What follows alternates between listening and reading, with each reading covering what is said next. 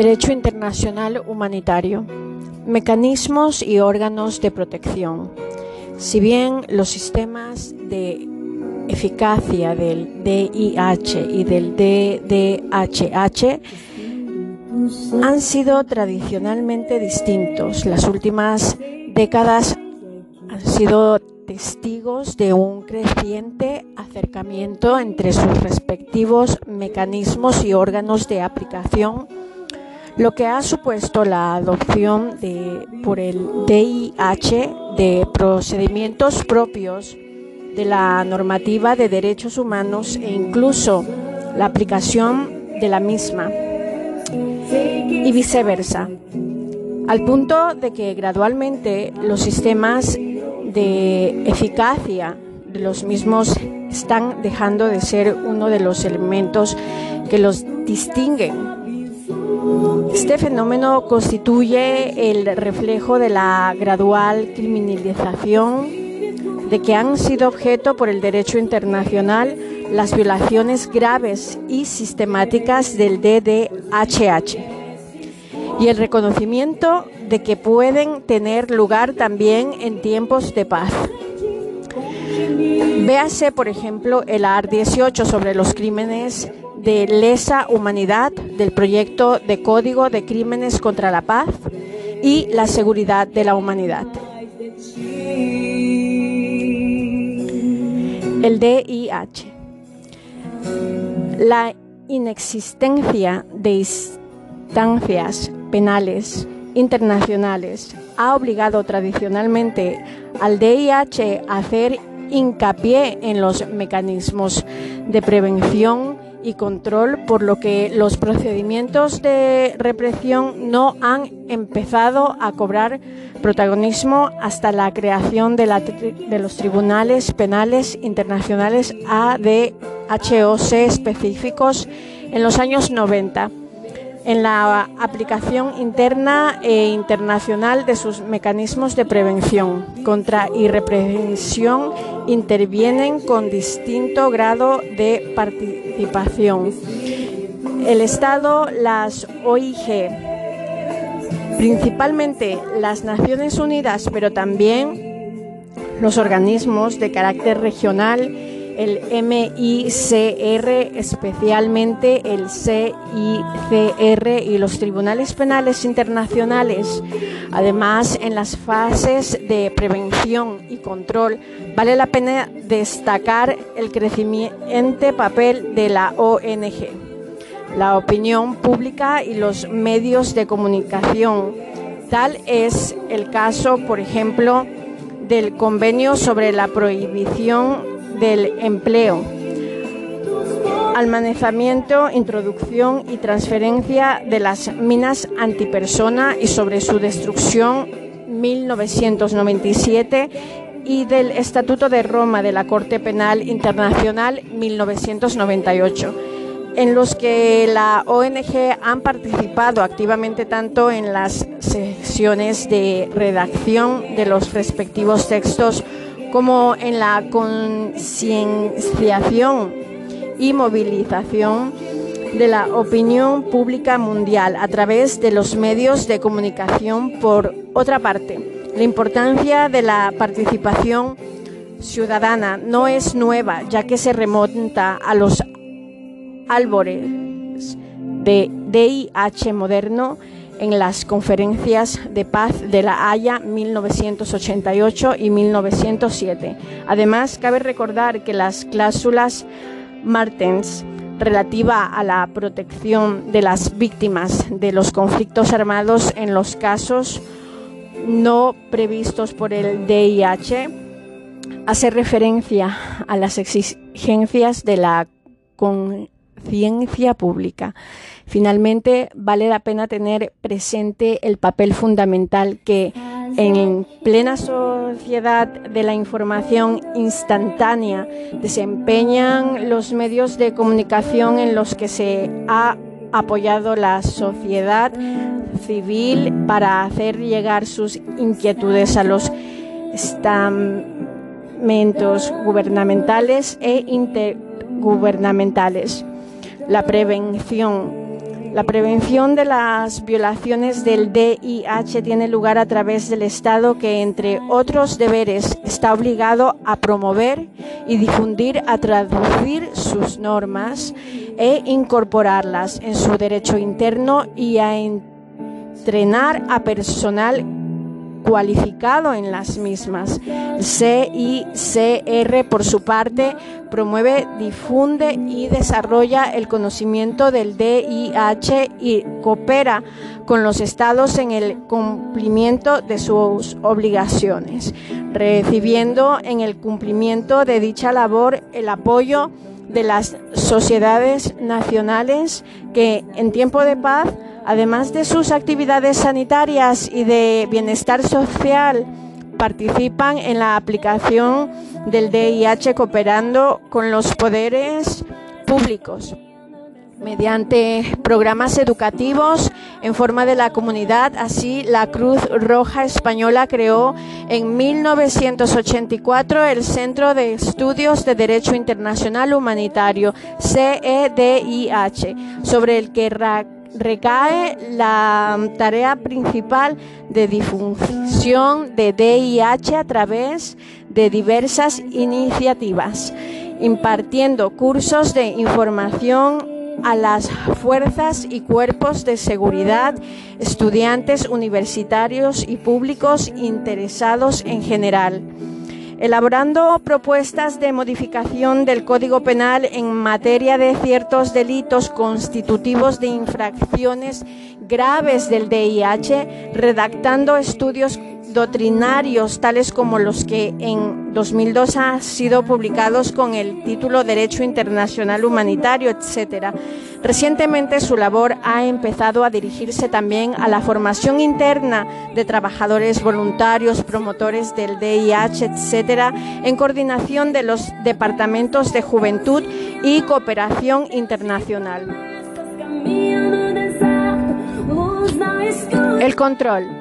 El control del publicamiento del DIH intervienen las, las potencias protectoras o su sustituto. La Comisión Internacional de Encuesta como guardián del DIH, el CICR, con base en los derechos de acceso y de iniciativa como guardián desarrollos mediante la confidencialidad, la cooperación, acceso a las víctimas con las siguientes funciones.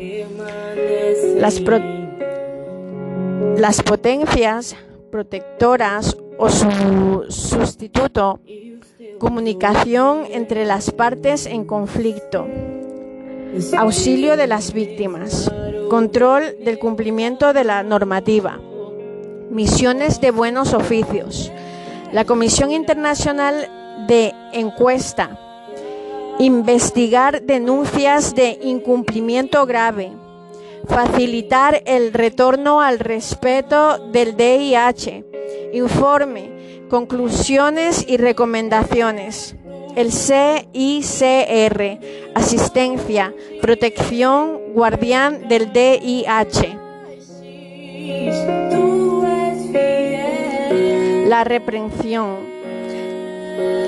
La reprensión de las violaciones se realiza en el plano internacional en caso de incumplimiento por parte de estados OIG e individuos y en el plano nacional con base en el principio aut deberé aut judicar o juzgar o extraditar cuando se trata de responsabilidad individual.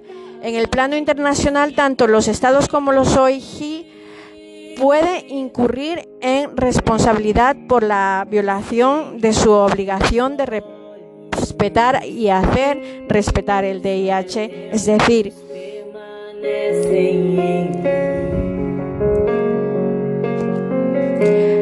por ser responsable de un hecho internacionalmente ilícito. Por ello, desde el derecho internacional y el DIH se han dispuesto mecanismos para hacer efectivas las consecuencias que se derivan del incumplimiento. Así, en el derecho internacional general, además de la obligación de hacer cesar dichos hechos, el Estado responsable está obligado a repararlos, generalmente mediante una indemnización. Estas consecuencias se pueden hacer efectivas además mediante las medidas de autoayuda o de autotutela de carácter unilateral o colectivo, como las medidas de retorsión a las represalias previstas en el derecho internacional 29 véanse 1, 29 a 31, 34, 49 y 50. Proyecto de artículo de la Comisión de Derecho Internacional sobre la responsabilidad de los Estados por hechos internacionales ilícitos. Informe de la CDI a la AGNU sobre la labor de desarrollada en su 53 periodo de sesiones. Documento A5610 COR 2, PP 21, 29, 30 y 35. Recurso a instancias judiciales internacionales conforme al régimen sobre la responsabilidad de los estados las violencias graves del DIH, en tanto que violaciones graves de obligaciones emanadas de normas imperativas de derecho internacional general convierten a todos los estados en estados lesionados y, por tanto, en titulares de la acción contra el estado responsable al que cabría imponer consecuencias adicionales a las previstas para los hechos internacionalmente ilícitos.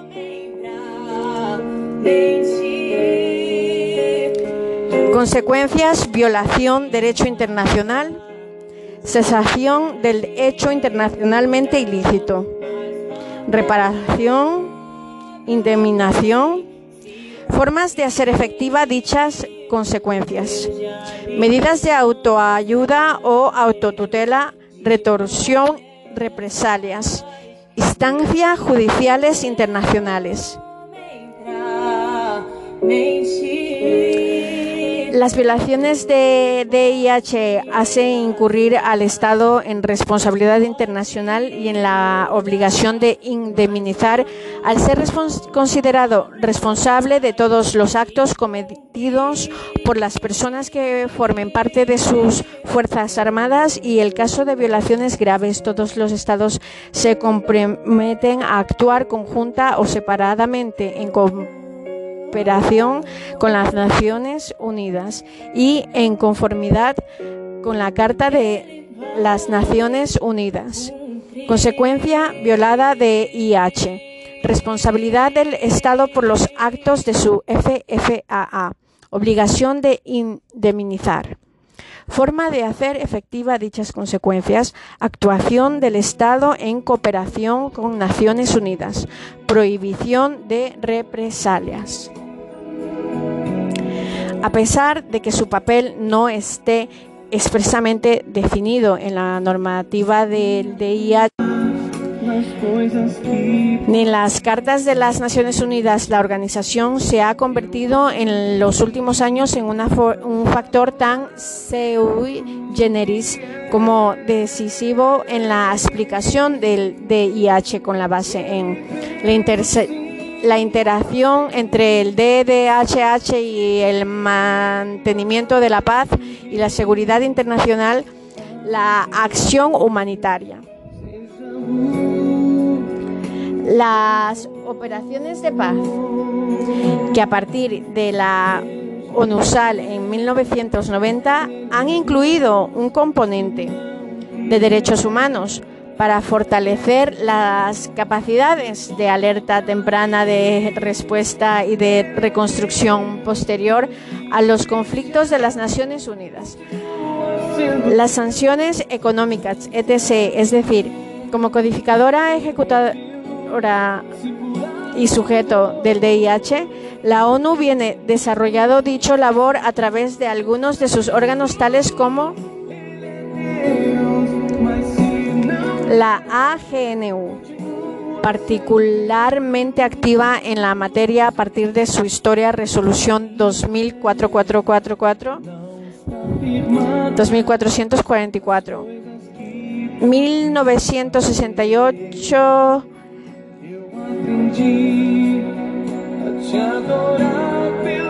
siglo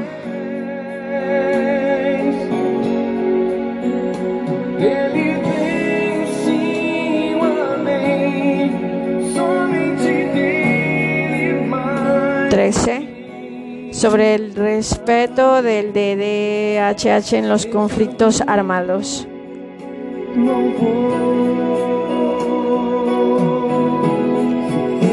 Siglo XXIII, perdona.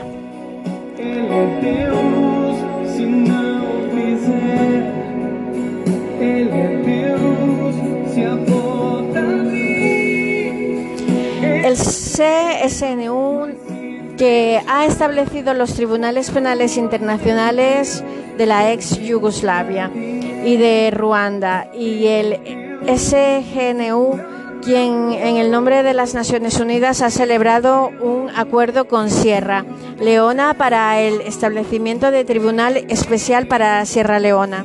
Asimismo, vale la pena destacar la labor de la CIJ, que ya se había referido.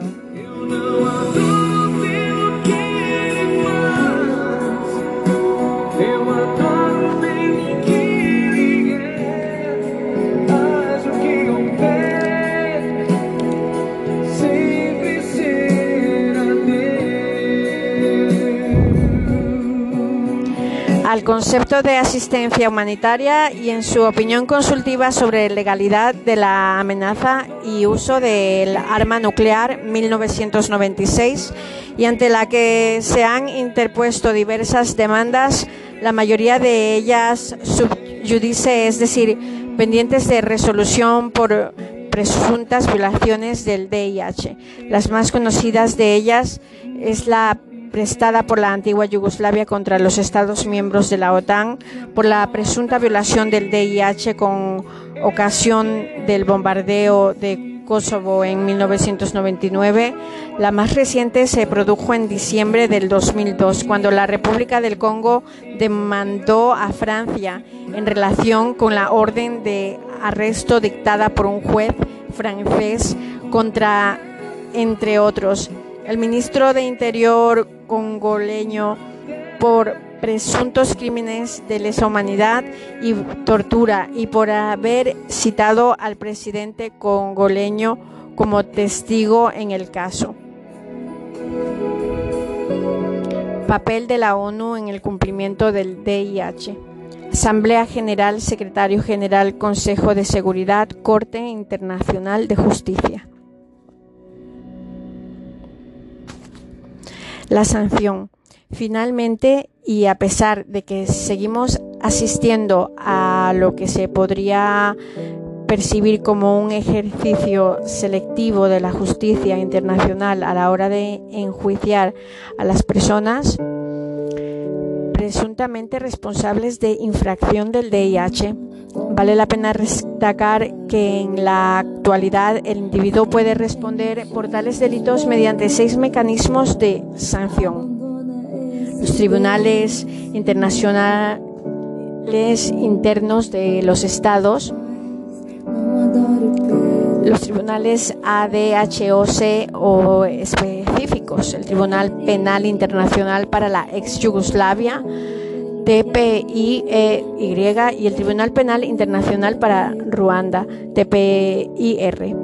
Los tribunales mixtos con la participación de personal nacional extranjero, el Tribunal Especial para Sierra León, TESL, la asistencia jurídica internacional a los estados cuyas estructuras de administración de justicia han sido gravemente dañadas o han desaparecido como consecuencia de situaciones de conflicto, por ejemplo, las operaciones de paz en Kosovo, la misión de administración provisional de las Naciones Unidas en Kosovo, UNSMIL, MIK y el Timor Oriental, la Administración de Transición de las Naciones Unidas para Timor Oriental, UNTAET, luego sustituida por la Misión de Apoyo de las Naciones Unidas en Timor Oriental, UNMI-STE.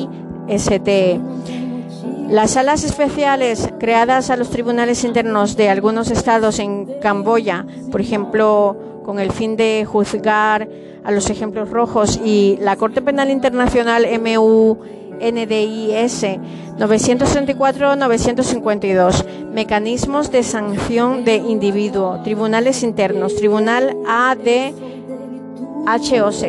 TPI e y 1993 y TPIR 1994. Tribunales mixtos. TSL 2000. Asistencia Jurídica Internacional UMMIQ desde 1999, UNTAET 1999-2002, UNTAET, Sala Especiales a Tribunales Internos Camboya 2001, Tribunal Permanente Corte Penal Internacional 1998. Tomando como ejemplo los TPI e y TPIR modernos, observa las fases de un juicio en un tribunal internacional. La fase preliminar, constituida por la investigación fiscal y las diligencias previas. El fiscal inicia las investigaciones de oficio basándose a las informaciones ofrecidas por gobiernos órganos de las Naciones Unidas, organizaciones intergubernales y ONGs. Evalúa toda esta información deliberando si existen razones suficientes para emprender una acción. Para ello podrá interrogar a los sospechosos, a las víctimas y a los testigos, reunir pruebas y realizar investigaciones. Si considera que existen indicios de criminalidad, prepara el acta de acuación que será transmitida en un magistrado de una sala de primera instancia. El magistrado la examina y confirma el procesamiento. Si determina que el fiscal ha recogido los indicios suficientes de criminalidad, el juicio se inicia con la lectura de la acusación, se constituye con la audiencia entre el tribunal o el acto de la vista oral. La sala de primera instancia de lectura a la acusación, asegurándose que se representen los derechos del acusado que entiende la acusación y que conteste a la acusación bajo unas instrucciones. A continuación, fija la fecha de juicio, procurando que el juicio sea justo y expeditivo y que se tramite de conformidad con las normas sobre el procedimiento y prueba aprobadas por los magistrados, con pleno respeto de los derechos del acusado y con la consideración debida a la protección de las víctimas y de los testigos. Los acusados tienen los siguientes derechos a la igualdad, a ser oído públicamente con las debidas garantías en la sustanciación de los cargos que se le imputen, a que se le garantice la presunción de inocencia hasta que se pruebe su culpabilidad. A unas garantías mínimas ser informados sin demora en un idioma que comprenda de forma detallada de la naturaleza y causas de los cargos que se le imputan, a disponer de tiempo y, medidos, y medios adecuados para preparar su defensa y comunicarse con un defensor de su elección, ser juzgados sin dilaciones indebidas, estar presente en el proceso y defenderse personalmente o asistido por un abogado de su elección, ser informado del derecho de tener un defensor, incluso a que se le nombre uno de oficio. En caso de que careciera de medios para aprobarlo o interrogarlo a los testigos de cargo y obtener la comparecencia de los de descargo a ser asistido por un intérprete si no comprende o no habla el idioma utilizando por el Tribunal Internacional y a no ser obligado a declarar contra sí mismo ni confesarse culpable.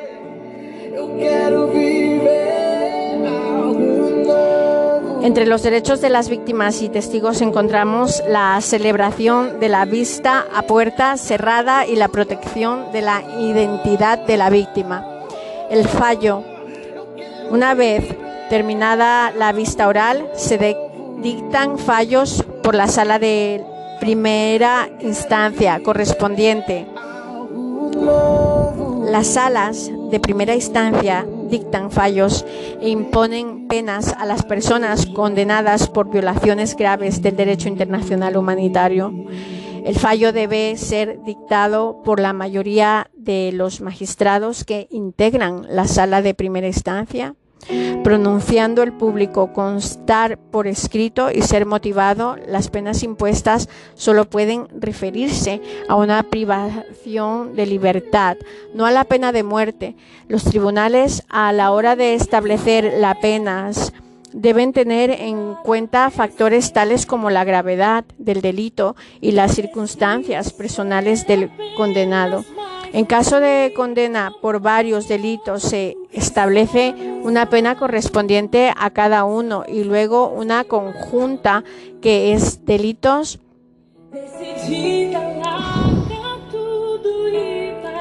que es la que en realidad cumple el preso.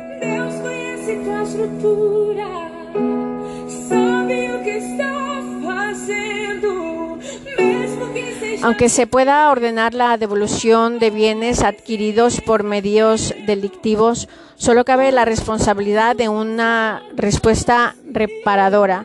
Los recursos son dos. Los posibles recursos ordinario de apelación contra las sentencias dictadas por la sala de primera instancia pueden ser interpuestos por motivo de error sobre una cuestión de derecho que invalide la decisión o error de hecho que haya impedido que se haga justicia.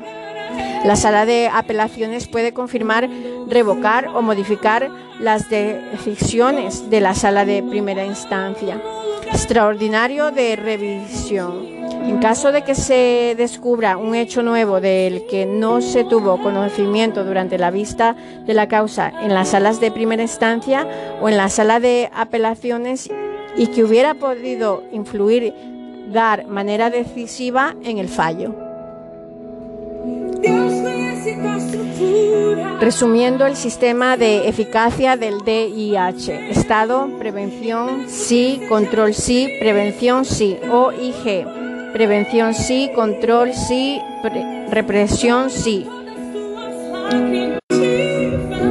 MICR, Prevención sí, control sí. Comisión Internacional de Encuesta. Control sí. Protección protectoras o su sustituto sí. Medios de comunicación sí, sí. Opinión pública sí, sí. Individuo sí prevención, sí control.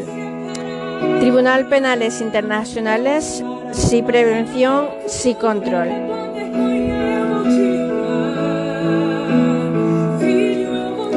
El DDHH. La aplicación del DDH, en cambio, ha tenido lugar casi siempre a posteriori, debido a que su objetivo no es tanto condenar el Estado infractor, sino asegurar el ejercicio de los derechos protegidos, lo que no ha impedido que de manera progresiva las Naciones Unidas y otros OIG hayan incorporado mecanismos de prevención y control, así el sistema de eficacia nacional e internacional en los ámbitos universales y regionales del DDHH, cuya responsabilidad primordial incumbre a los estados.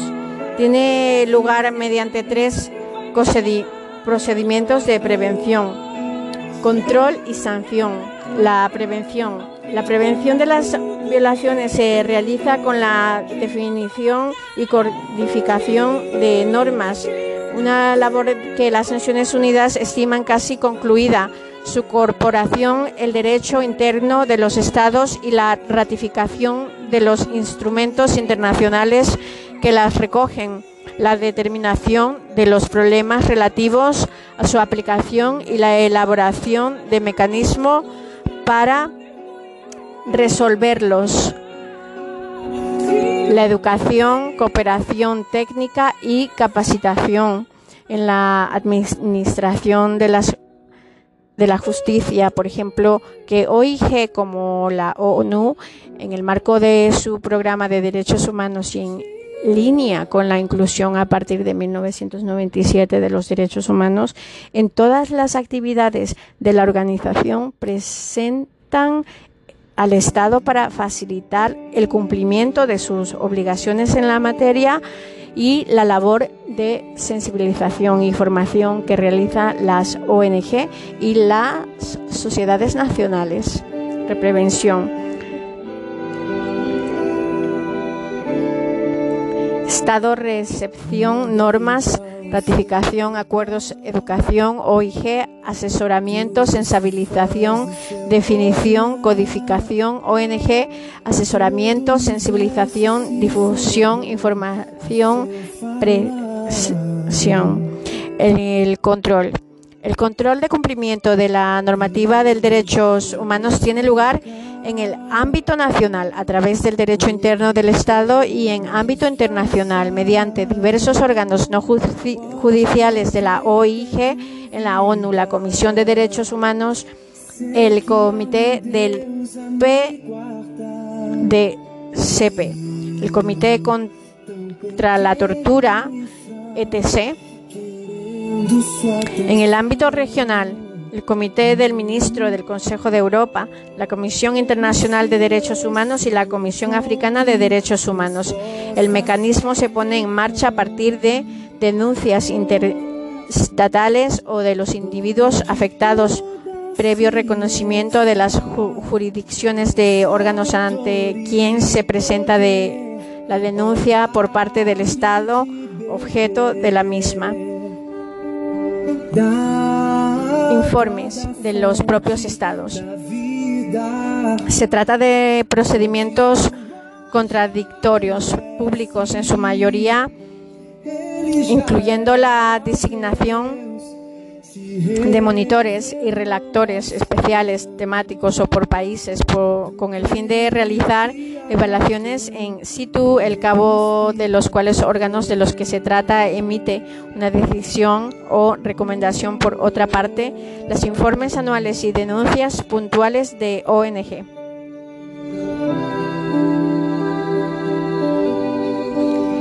Especializados como Amnistía Internacional, la Federación Internacional de los Derechos Humanos, Human Rights Watch, etc. Se han elegido en efectivos causas de control del derecho de DHH fuera del marco institucional.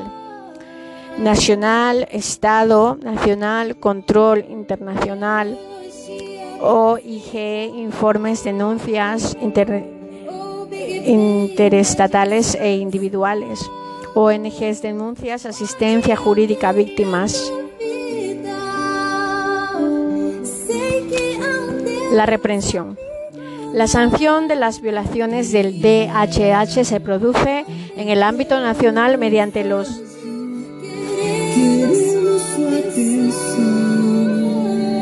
tribunales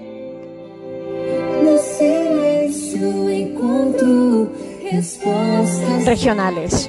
El Tribunal Europeo del Derecho Humano, el único que admite denuncias individuales, la Corte Interamericana de Derechos Humanos y el Tribunal Africano de Derechos Humanos, además debido a la incapacidad o la falta de voluntad de algunos estados para perseguir a los presuntos responsables de violaciones graves del DH de DHH y del DIH cometidas en su territorio y por algunos de sus nacionales y a la insistencia de instancias judiciales internacionales para procesarlos con base en el principio de la jurisdicción universal aplicable a la tortura, al genocidio, los crímenes de lesa humanidad y los crímenes de guerra. Han empezado a establecerse reclamaciones entre tribunales de estados extranjeros. Este es el caso de las denuncias interpuestas, por ejemplo, contra el expresidente Pinochet de Chile, España en 1998 y el Reino Unido en 1999 contra el expresidente Abre de Chad, Senegal y Bélgica 2000 contra el primer ministro Oba de la República del Congo, Francia 2001. Reprensión, Estado, tribunales internos. Reprensión, órganos judiciales internacionales.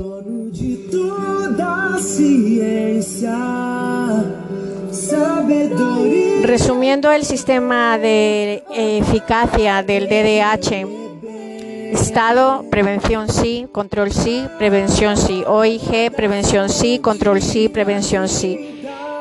Medios de comunicación sí, prevención sí, control sí. Opinión pública, prevención sí, control sí. Individuo, prevención sí, control sí.